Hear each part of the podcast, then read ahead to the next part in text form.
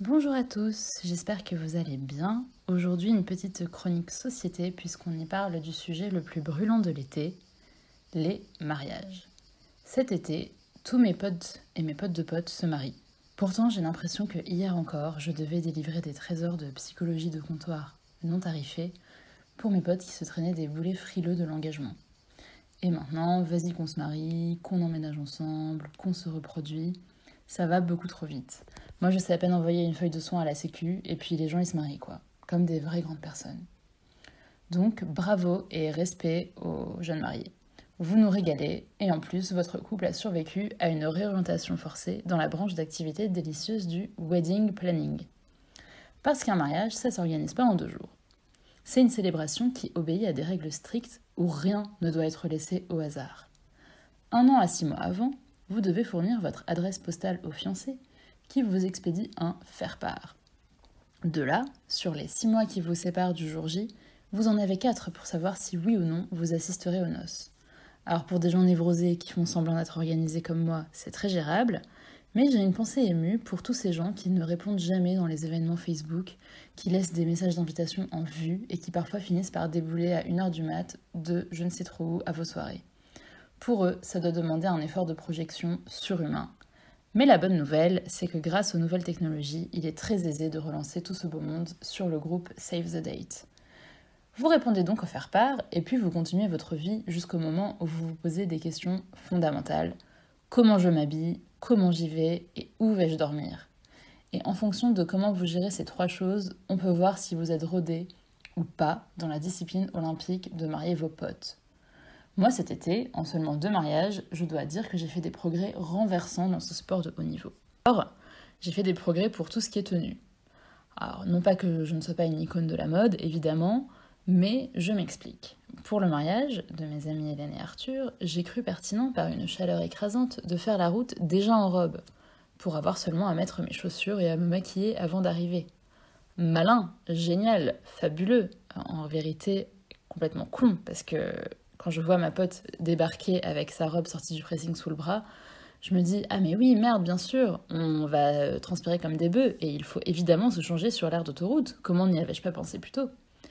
Mais c'est le genre d'apprentissage qu'on ne fait qu'à ses dépens. Résultat des courses, pour le mariage d'Elisa et Hector, j'ai appris de mes erreurs, et comme il se doit, j'ai procédé à la mise en beauté dans les toilettes du PMU d'une ville à 2 km de la mer. Ensuite, il y avait une bonne maîtrise de départ sur la question comment j'y vais? Ma méthode consistant à ne pas avoir le permis et à faire les yeux doux à une personne motorisée. Cette méthode marche encore mieux quand la personne motorisée est votre mec et que vous louez une voiture ensemble, la possession d'un véhicule vous conférant tout de suite le statut de professionnel de la profession d'invité, surtout à deux semaines du jour J. Enfin, pour la question de l'hébergement, je pense qu'il reste une petite marge de progression, même si on peut saluer de beaux efforts dans cette sous-discipline du ciblage de logement. Première méthode, dormir sous la tente au lieu de réception. Avantage, retour très facile de la fête sans risque de mourir sur la route. Inconvénient, dos en vrac le lendemain matin.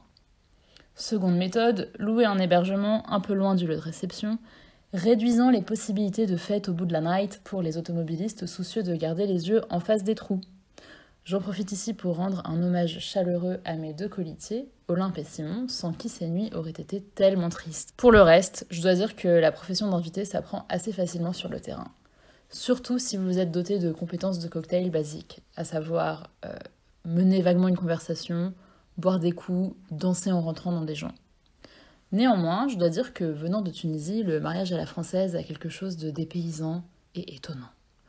Les deux différences majeures étant la place centrale des discours et du dîner. Deux traditions que je trouve très plaisantes puisqu'elles mettent en jeu ma passion de la bouffe et ma passion des mots. Mais je voudrais quand même ici commémorer un grand moment de solitude et d'inculture traversé pendant le mariage d'Hélène et Arthur. Mariage de prof de philo oblige, toutes les tables portaient des prénoms de philosophes. Donc très bien, on adore, on s'amuse à retrouver qui s'appelle comment. Euh, Emmanuel c'est Kant, euh, Baruch c'est Spinoza. Euh, celui-là n'était pas donné d'ailleurs.